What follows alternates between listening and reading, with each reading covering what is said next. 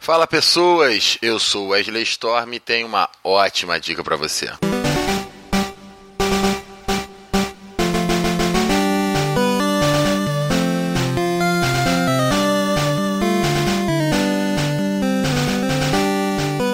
Programa de hoje vamos falar sobre o quê? Vamos falar sobre o jogo do momento, a coisa que tá mais trend, que tá todo mundo jogando, todo mundo se divertindo, que é o Pokémon GO. E aí você pode me perguntar assim: "Ah, Storm, mas essa musiquinha que você botou de fundo, essa trilha, ela não é do Pokémon GO". Eu sei, queridos ouvintes, mas o que acontece é que Pokémon me remete muita nostalgia da minha infância, quando eu tinha lá o meu Game Boy Color, ia jogando, ouvindo a musiquinha do Pokémon constantemente. Um dos maiores orgulhos que eu tenho na minha infância e adolescência é de ter capturado e fechado a Pokédex do Pokémon Pokémon Gold. O Pokémon Go é uma novidade, é, é a questão de realidade aumentada, é a interação com os amigos, é você percorrer a cidade atrás de Pokémon, mas para muita gente, por exemplo, para mim, também traz muito essa questão da nostalgia de você relembrar o tempo que você tinha aquele cabinho do Game Boy para poder batalhar com seus amigos, que você tinha aquele seu sexteto de ouro, aquele seu sexteto que valia muito a pena e que você jogava e se divertia. Vamos falar desse jogo?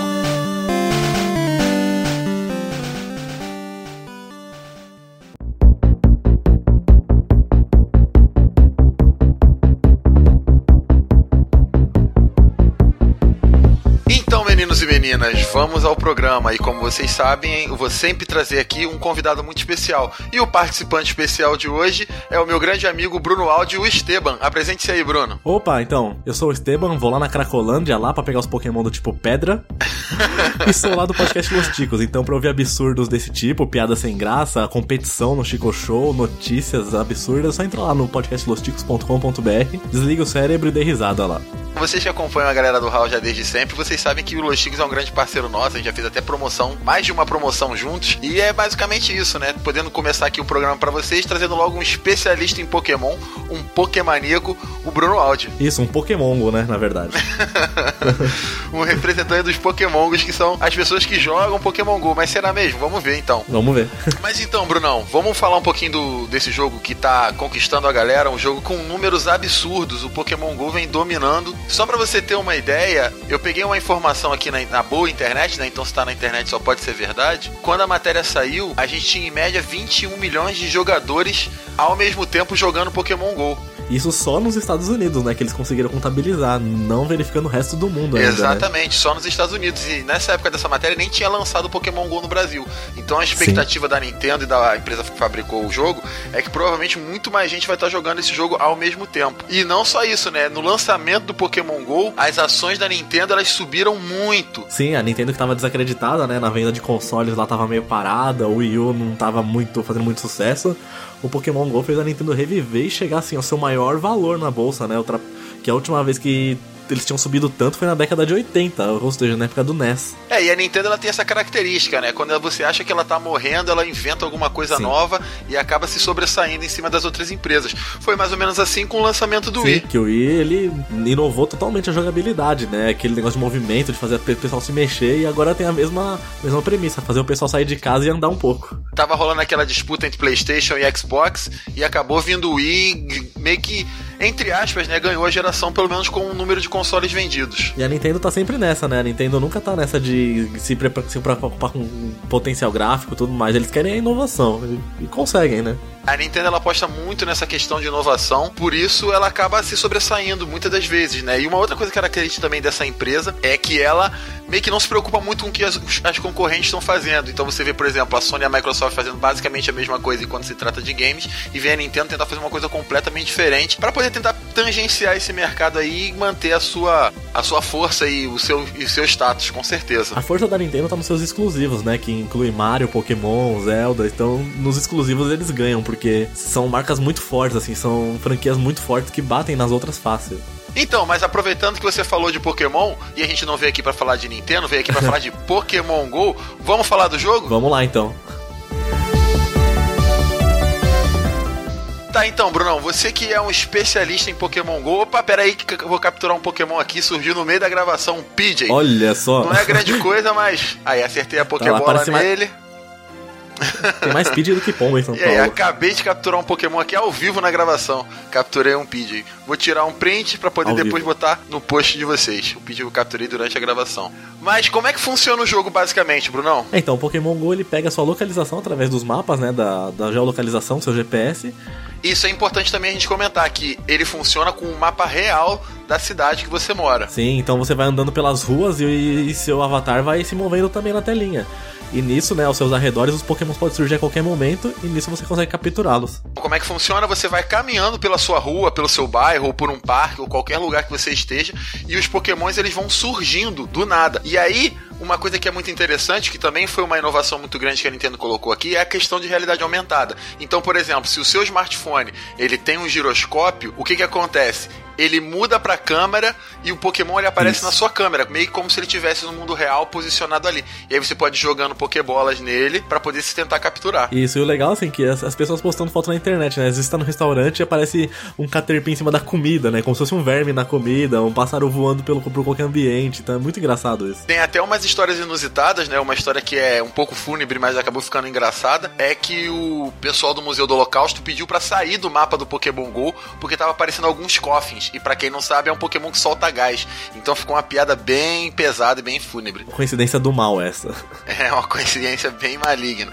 Mas basicamente é só isso que a gente faz. Você anda pelo mapa, você captura os Pokémons e, e aí, o que, que você faz mais? Tem mais também, né? Alguns pontos da cidade, né, que são reconhecidos através do mapa também, através do Google, são chamados Pokéstops, onde você para pra pegar itens como Pokébola, poções e itens pra lutar, frutas pra cap- ajudar a capturar os Pokémons. Então são pontos específicos da cidade que você consegue se, se recarregar seus itens, né? Isso aí, pra quem não sabe, às vezes você vai parar próximo de um Pokéstop e aí ele vai ter uma plaquinha com uma imagem do lugar, um grafite, alguma obra de arte. E aí você roda aquela plaquinha no seu smartphone e a partir disso ele vai te dar itens. Sim, você tem que estar perto dele. Então, é bom que você vai visitando os lugares da sua cidade aí.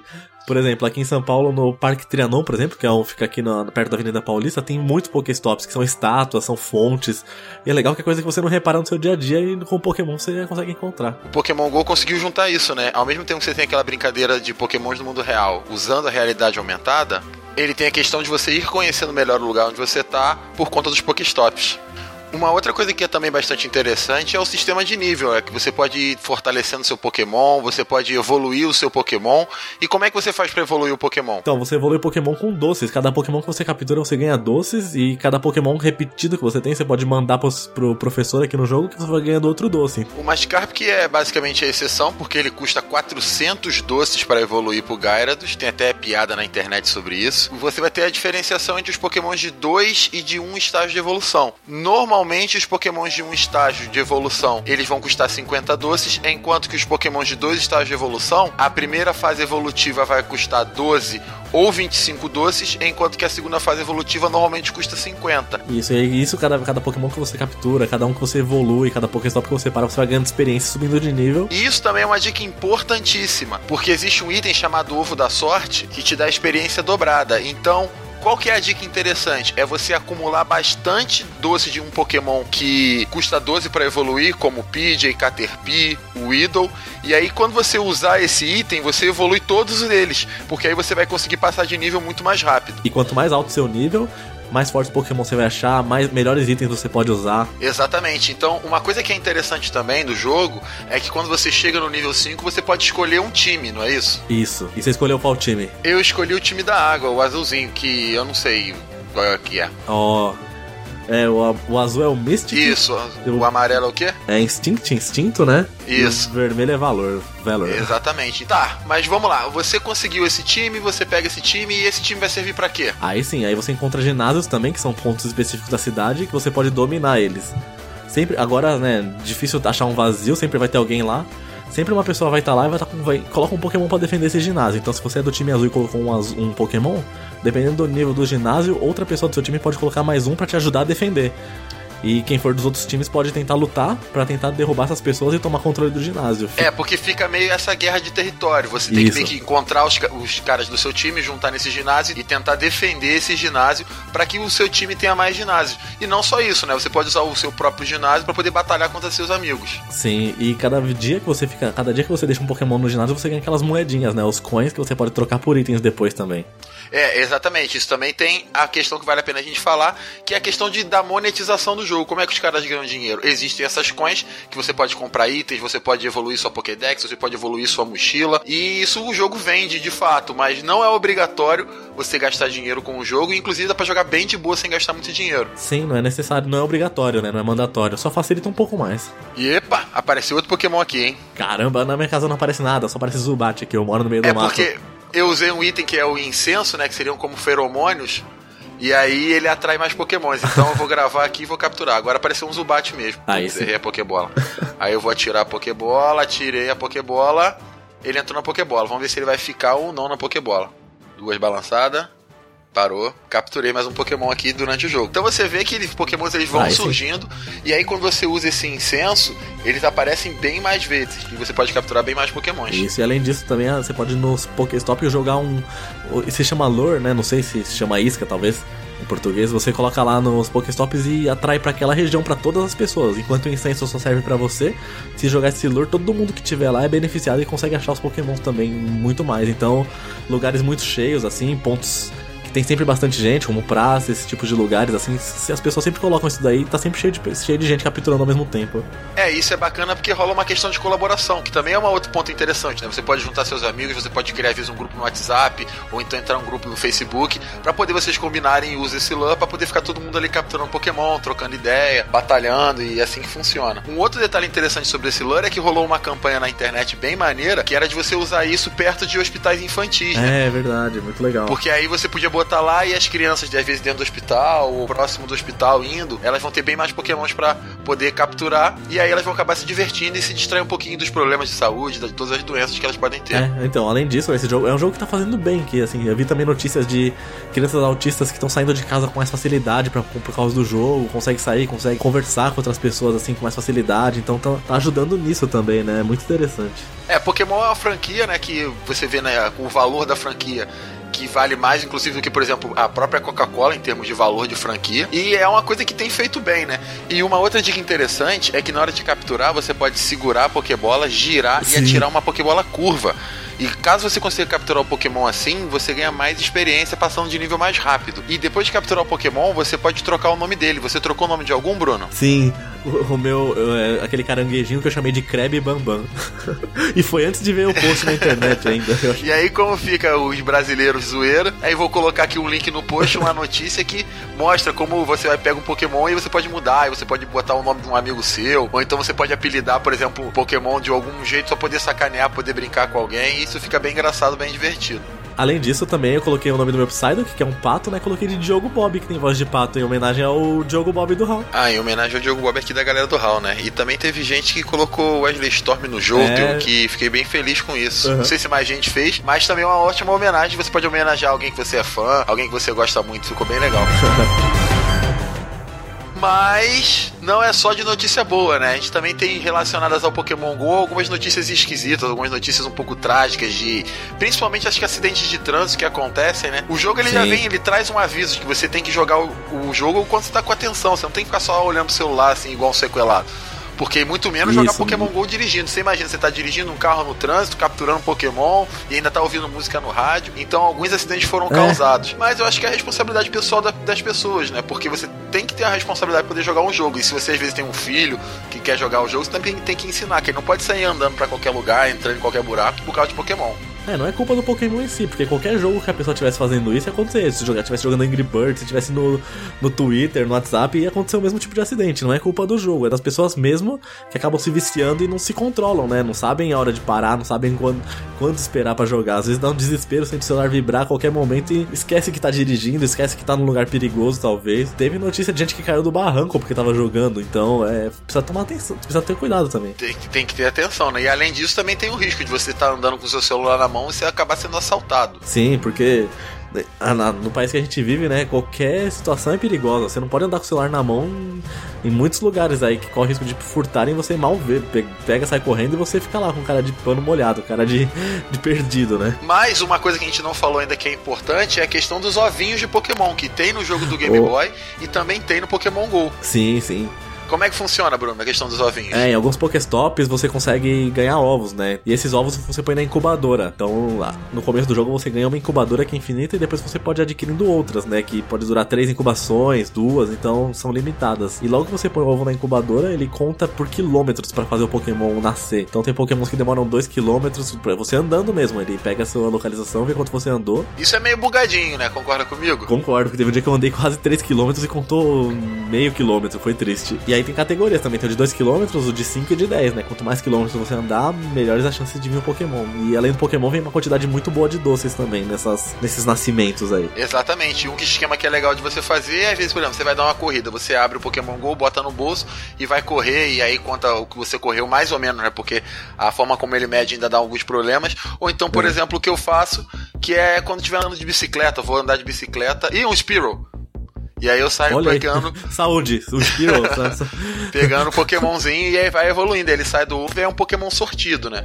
Tem até um Sim. esquema que o pessoal fez pra mostrar, tipo, qual a distância representa cada Pokémon, quais são as possibilidades. Mas. Uhum. É, várias formas de fazer. Outra uma dica também é quando você estiver andando de ônibus, pode pôr, pode ligar o Pokémon Go que aparecem Pokémons e o ovo conta também. Ele consegue pegar uma quilometragem boa aí. E aí, além disso, é uma boa forma de você se distrair do transporte público, né? Então o jogo é basicamente isso, não é não, Bruno? Sim, é. É divertido, tem. É bom para você sair, faz você sair de casa, faz você juntar uma galera para sair, passear, se distrair um pouco, ficar longe do computador, ficar longe da televisão. Mas agora vamos aos pontos principais. Na sua opinião, para quem é indicado o Pokémon GO? Qual é o perfil da pessoa que vai gostar de jogar Pokémon GO? Olha, de, de idade não tem restrição, porque quando eu saí vi gente de todas as idades jogando, pais com filhos. Tem amigo meu de 30, 30 anos, de 30 a 35 anos que é casado e sai para jogar com a esposa, então. É mais assim, a gente que não precisa nem conhecer a franquia, mas que quer sair, quer quer, pode conhecer, ou que já conhece, quer colecionar uns pokémons, assim, sei lá, é bom pra fazer exercício também, então não tem um perfil assim definido, né? Não precisa ser aquele gamer Aquele gamer né? maníaco, né? é. Não precisa, não. Pode ser aquele gamer casual mesmo, então. Então é aquela característica bem da Nintendo, né? Que faz aquele jogo pra família. Eles tentam fazer um jogo que é para todo mundo jogar. E Isso. você acha que todo mundo, assim, que tem algum interesse, que gosta, às vezes, de, dessa aventura e que gosta de Pokémon, ou até mesmo que tem uma certa nostalgia, vai gostar de jogar o Pokémon GO. Certamente. Só pra gente poder encerrar aqui o nosso programa, deixa seus contatos e fala, divulga um pouco mais do seu trabalho, fala um pouquinho mais que a galera quiser, que gostou de te ouvir falar e quer te ouvir falar sobre mais coisas, ou falar uma outra faceta sua na internet. O que, que você vai? Tá livre aí pra fazer o seu jabazão. Então beleza, quem quiser me encontrar, meu Twitter pessoal é Aldibruno, mas sem o O no final, é um zero no lugar. Quem quiser me escutar, pode ir lá no podcast Los Ticos, lá, me encontre nos agregadores ou no, nas redes sociais, direto no site. Então a gente tem três tipos de podcast lá, então tem sempre uma loucura acontecendo lá. No, no próximo episódio aqui, que sai domingo já, vai ter um Chico Show com a galera do HAL, então só o Storm não pode participar, infelizmente, mas foi bem divertido ali ver o, ver o pessoal cantando, então já fiquem aí de olho que vai ser um episódio muito bom aí, vocês que gostam do HAL. Sempre falando besteira por lá, quem quiser é só, só encontrar a gente lá no Los Ticos. Então, meu irmão, muito obrigado aí por ter vindo no meu programa, ter despendido o seu tempo pra poder participar aqui. Deu a opinião de mestre Pokémon que você é, que eu sei. Ó. Oh. E basicamente isso, ó. Aperto de mão virtual. Valeu, meu irmão. Ou high five virtual. High five virtual. E até a próxima, Bruno. Até a próxima, obrigado aí. Sempre bom vir aqui no Hall. Valeu. Então, queridos ouvintes, se você gostou do nosso programa, tem algo a acrescentar, qualquer coisa que você sentiu falta, algum feedback positivo ou então mesmo uma crítica, qualquer sugestão, sugestão de tema, sugestão de convidado que você gostaria de ver aqui, não deixe de mandar a sua mensagem para contato arroba Também não deixe de assinar o nosso feed. Mais coisas sobre a Galera do Hall, busque galera do Aqui é o Wesley Storm se despedindo e até o próximo programa.